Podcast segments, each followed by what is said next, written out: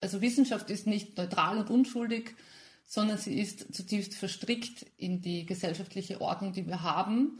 Und das, was wir als wissenschaftliche Grundlagen zur Verfügung haben, dient uns auch dazu, wie wir die Welt wahrnehmen und sehen können. Das sagt die Politikwissenschaftlerin Claudia Brunner. Sie beschäftigt sich mit der sogenannten Epistemologie. Das ist die Erkenntnislehre, also quasi die Wissenschaft über die Wissenschaft.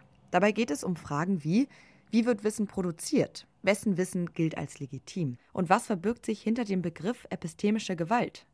Darum geht es in dieser Folge des Forschungsquartetts. Ich bin Amelie Berbot. Hi.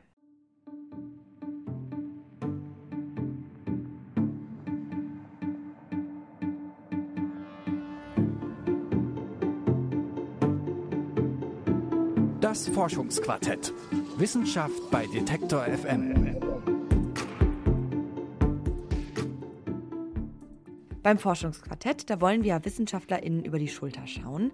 Und heute tun wir das im wahrsten Sinne des Wortes, denn in dieser Folge beschäftigen wir uns damit, wie Wissen eigentlich produziert wird. Welche Zusammenhänge gibt es zwischen Wissen, Wissenschaft und Macht? Dazu hat sich Alia Rentmeister aus dem Forschungsquartett-Team schlau gemacht und wir sprechen jetzt vom Studio ins Homeoffice. Hi Alia. Hi Amelie. Bevor wir loslegen, ähm, wollte ich dich fragen, wie du auf dieses Thema gekommen bist. Also hast du dir schon mal auf Metaebene über Wissensproduktion Gedanken gemacht? Ja, so ein bisschen. Also ich habe am Anfang meines Studiums, ich habe Romanistik studiert, habe ich eigentlich immer die Texte einfach gelesen, die mir von den Dozierenden gegeben wurden und habe mich total auf den Inhalt konzentriert. Und erst später habe ich irgendwie vor dem Lesen ähm, mal geguckt, wer hat das überhaupt geschrieben. Und da fällt auf, das sind sehr oft, wenn man es jetzt ein bisschen vereinfacht, alte weiße Männer aus Europa oder den USA. Und dass das so ist, das hat natürlich viel mit Machtstrukturen zu tun und das fand ich total spannend. Ähm, wie Wissenschaft und gesellschaftliche Machtstrukturen miteinander zusammenhängen, dazu forscht die Politikwissenschaftlerin Claudia Brunner, die wir am Anfang ja schon mal kurz gehört haben. Und sie ist assoziierte Professorin am Zentrum für Friedensforschung und Friedensbildung an der Universität Klagenfurt. Sie sagt, also es ist kein Zufall, dass Frauen erst vor gut 100 Jahren den Zugang zu Universitäten erhalten haben. Es ist kein Zufall, dass unsere Bildungsinstitutionen überwiegend weiß sind, auch in einer Gesellschaft, die schon deutlich unterschiedlichere Menschengruppen umfasst. Und es ist auch kein Zufall, dass Wissenschaft ein überwiegend bürgerliches Projekt ist und sogenannte Arbeiterkinder da nach wie vor wenig Chancen haben, in die höheren Weihen dieser Institution aufzusteigen. Das ist kein Eintreten für bedingungslose Subjektivität oder Subjektivismus, sondern es ist der Versuch, das, was uns an Norm entgegentritt, an allgemeiner Wahrheit entgegentritt, zurückzuführen auf die Bedingung der Gewordenheit dieses Wissens. Okay, Claudia Brunner geht es also unter anderem darum zu zeigen, dass Wissenschaft an Universitäten überproportional von bestimmten Personengruppen produziert wird. Ja, und das sind eben Leute, die bestimmte gesellschaftliche Privilegien genießen, richtig? Ja, genau. Und das wirkt sich eben darauf aus, wozu diese Leute forschen. Dazu sage ich auch gleich nochmal was. Vielleicht hier nochmal eine kurze Begriffserklärung. Also Subjektivismus geht davon aus, dass alle Erkenntnisse nur subjektiv begründet werden können. Das heißt, dass es also keine objektiven Erkenntnisse gibt. Und das Gegenteil wäre Objektivismus. Damit ist gemeint, dass es Erkenntnisse gibt, die unabhängig sind von dem erkennenden Subjekt. Also, dass es wissenschaftliche Objektivität gibt, unabhängig von den Wertevorstellungen des Betrachters oder der Betrachterin. Und vor allem für das Selbstverständnis der Naturwissenschaft spielt das Streben nach dieser Objektivität eine zentrale Rolle. Claudia Brunner kritisiert, dass naturwissenschaftliche Vorstellungen und Methoden aber auch in den Geistes-, Sozial- und Gesellschaftswissenschaften dominieren und dass auch in diesen Disziplinen versucht wird, die Welt zu quantifizieren und zu messen. Tatsächlich ist es aber in den Geisteswissenschaften oft so, dass es keinen allgemeingültigen Wahrheitsanspruch gibt, sondern verschiedene Wahrheiten. Mhm. So ein äh, Objektivismus, ich verstehe, warum das erstrebenswert ist, gerade in der Wissenschaft, aber das ist ja eigentlich auch immer ein bisschen utopisch. Denn auch wenn jetzt Claudia Brunner eben gegen so einen Subjektivismus ist, Wissenschaft wird ja immer von Subjekten gemacht. Ja, genau. Also es ist ein guter Punkt und deshalb habe ich Claudia Brunner auch gefragt, inwiefern es überhaupt Sinn macht, nach Objektivität zu streben. Es macht auf jeden Fall Sinn, nach Objektivität zu streben. Ich würde aber mich der feministischen Theorie anschließen und sagen, es ginge gewissermaßen um eine sogenannte Strong Objectivity, an der mehrere Standpunkte beteiligt sind. Also dass nicht aus einem einzelnen Standpunkt heraus Wissen verallgemeinert wird, ohne die eigene Verortung mit zu bedenken, sondern dass aus dieser Unterschiedlichkeit versucht wird, sozusagen valide, um wissenschaftlich zu sprechen, tragfähige Ergebnisse oder Konzepte zu entwickeln, ohne allgemeinen Wahrheitsanspruch, weil wir uns eben in diesem Deutungskampf befinden. Und das ist natürlich ein genuin anderes Verständnis von Wissenschaft als eines, das aus den Naturwissenschaften kommt, die uns glauben machen, dass es Fakten gibt, die wir nur finden müssen, vermessen müssen und daraus die Wahrheit generieren. Claudia Brunner verweist hier auf die feministische Standpunkttheorie und auf den Begriff des God-Trick, also des Gottestricks. Und der Begriff stammt von der US-amerikanischen Wissenschaftsphilosophin Donna Haraway. Gemeint ist damit, dass im Bereich der Wissensproduktion oft so getan wird, als schwebte man über allem und hätte so einen uneingeschränkten, universellen Blick auf die Dinge. Tatsächlich sind WissenschaftlerInnen aber natürlich auch nur Menschen und damit Teil der gesellschaftlichen Machtverhältnisse. Nehmen wir das Beispiel einer weißen Wissenschaftlerin. Sie macht einerseits Diskriminierungserfahrungen, die ein männlicher Kollege nicht macht. Andererseits hat sie durch ihr Weißsein bestimmte Privilegien und ist nicht von Rassismus betroffen. Dadurch, dass sie kategorisiert wird, in diesem Fall als Frau und als weiß, hat sie eine bestimmte Position innerhalb der bestehenden Machtverhältnisse. Ihr Blick auf die Welt ist dann zumindest ein Stück weit durch diese Position geprägt. Es ist also kein Blick von oben, sondern ein Blick von einem konkreten Standpunkt aus. Und das sollte im besten Fall auch transparent gemacht werden. Mhm. Ja, finde ich total spannend. Man könnte sagen, es geht vielleicht darum, im Objektivismus diesen Subjektivismus ja, äh, aufzuzeigen. Und einen weiteren Punkt, zu dem Claudia Brunner forscht, ist auch, dass bestimmte Wissensformen im Wissenschaftsbetrieb einen höheren Stellenwert haben als andere. Ähm, wie zeigt sich das denn? Ja, das zeigt sich auf verschiedenen Ebenen. Also ein Problem ist zum Beispiel, dass unsere Wissensdiskurse sehr eurozentrisch sind, sagt Claudia Brunner.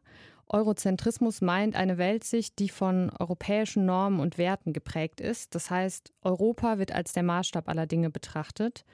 Und sie hat mir erklärt, dass sich das schon an den Sprachen zeigt, in denen Wissen rezipiert wird. Ganz vorne dabei ist natürlich Englisch, dann aber auch andere europäische Sprachen wie Französisch, Italienisch, Spanisch und Deutsch.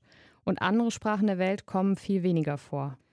Außerdem wird Wissensformen, die außerhalb der Institutionen Universität stattfinden, oft von vornherein weniger Legitimität zugesprochen. Claudia Brunner spricht sich dafür aus, dass auch die Wissensressourcen zum Beispiel von sozialen Bewegungen oder von zivilgesellschaftlichen AkteurInnen stärker berücksichtigt werden müssen. Um die Zusammenhänge zwischen Wissen und Macht in den Blick zu nehmen, arbeitet Claudia Brunner mit dem Konzept der epistemischen Gewalt. Mhm. Und was ist damit genau gemeint? Also epistemisch bezieht sich auf die Epistemologie, also quasi die Wissenschaftstheorie. Und die beschäftigt sich auf einer Art Metaebene mit Wissenschaft, also Wissenschaft über Wissenschaft. Epistemische Gewalt meint also Gewalt, die mit Wissen und Wissenschaft zu tun hat. Mhm. Ähm, für mich klingt es jetzt aber nach einem ziemlich starken Ausdruck, hier das Wort Gewalt zu verwenden, oder? Ja, das stimmt. Claudia Brunner hat mir aber genauer erklärt, wie sie Gewalt in diesem Zusammenhang versteht, nämlich nicht als direkte physische oder psychische Gewalt, sondern in einem weiteren Sinne. Wenn wir an Gewalt denken, glauben wir genau zu wissen, worum es sich handelt. Das ist ein Begriff, der kaum in Frage gestellt wird. Gewalt, aus meiner Sicht, verkürzt das unser Verständnis von Gewalt. Wir denken an direkte physische, interpersonale Gewalt. Aus einer interdisziplinären kritischen Perspektive haben wir es allerdings mit einem Phänomen zu tun, das nicht nur Phänomen, nicht nur Ereignis ist, sondern auch Prozess und Verhältnis. Deswegen ist mir sehr wichtig, Gewalt weiterzudenken. Wir kennen dann den Begriff der strukturellen Gewalt, eventuell noch der symbolischen Gewalt, der diskursiven, der sprachlichen. Nicht aber so gut vertraut sind wir noch mit dem Begriff der epistemischen Gewalt. Der stammt aus der postkolonialen und feministischen Debatte hauptsächlich, in Anlehnung an Michel Foucault, aber sehr bekannt gemacht durch Gayatri Spivak. Und mit dem Begriff der epistemischen Gewalt können wir Wissens- und Gewaltverhältnisse zusammendenken. Claudia Brunner sagt, dass die Wissenschaften im Kontext des kolonialen Projektes Europa entstanden sind. Das wirkt bis heute nach. So wurden zum Beispiel bestimmte Theorien, wie etwa die sogenannte Rassentheorie, produziert, um Sklaverei und Kolonialismus politisch scheinbar zu legitimieren.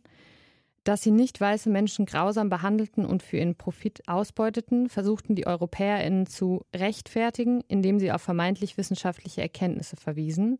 Und da zeigt sich dann auch wieder der Zusammenhang zwischen Wissensdiskursen und Macht. Mhm, verstehe.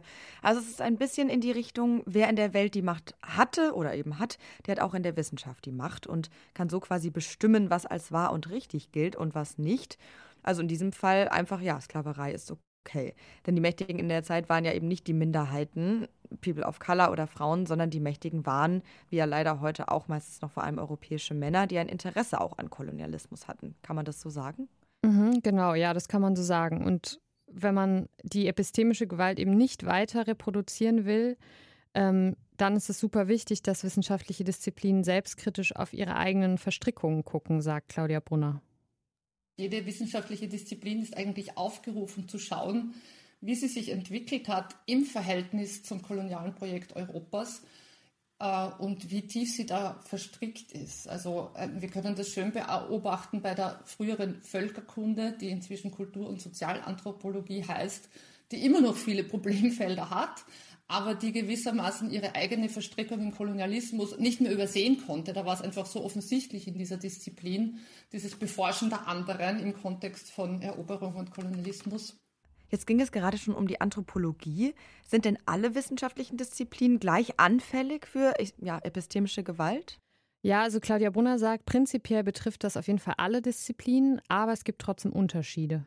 Gleichzeitig sind gewisse Disziplinen natürlich in dem Sinn anfälliger, als sie länger in diesem Herrschaftssystem dominant sind, über eine reichere Tradition verfügen, über eine längere Tradition in diesem System Universität. Das bedeutet, dass etwa Disziplinen wie die Politikwissenschaft oder die Rechtswissenschaften, die Philosophie natürlich, auch die Theologie da tiefer verstrickt sind als etwa Disziplinen jüngeren Datums, ich nenne jetzt drei, in denen ich mich bewege, also Friedensforschung, feministische Forschung oder post- und dekoloniale Theorie. Das sind jüngere disziplinäre Felder, die nicht primär im Kontext von Herrschaft entstanden sind, sondern die als Gegenbewegung entstanden sind. Alle drei kommen aus sozialen Bewegungen. Also es gibt keine feministische Forschung, keine Gender Studies ohne die Frauenbewegung. Es gäbe keine Friedensforschung ohne die Friedensbewegung. Und es gäbe keine postkoloniale Theorie ohne den antikolonialen Kampf.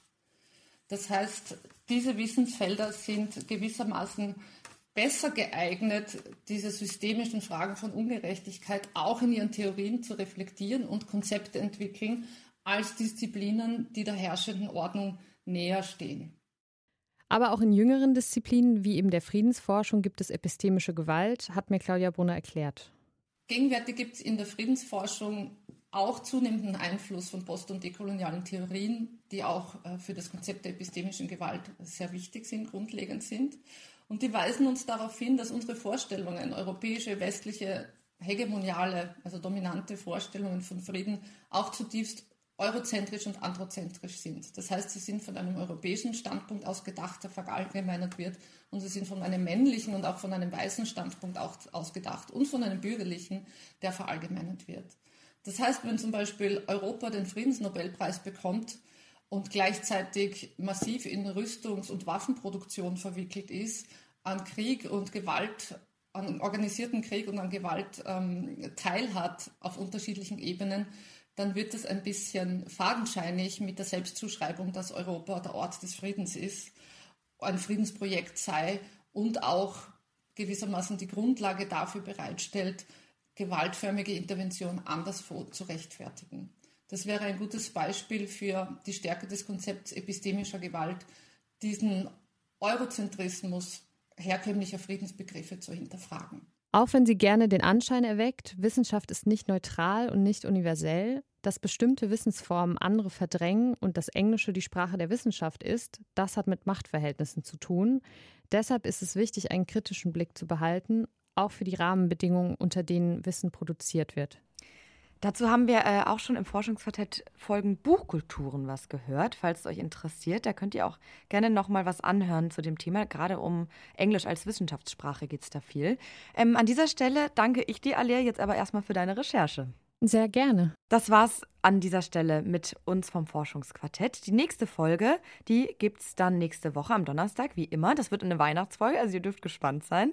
Und alle Folgen findet ihr natürlich auf detektor.fm und in eurer Podcast-App. Ihr wollt mehr von uns hören? Mit Alexa könnt ihr unsere Podcasts und Streams ganz bequem per Sprache steuern. Sagt zum Beispiel einfach, Alexa, öffne Detektor FM. Oder Alexa, frage Detektor FM nach dem Forschungsquartett-Podcast und schon könnt ihr uns auf Alexa-Geräten hören. Mein Name ist Amelie Baerbutt und ich wünsche euch eine gute Woche. Ciao, bis bald.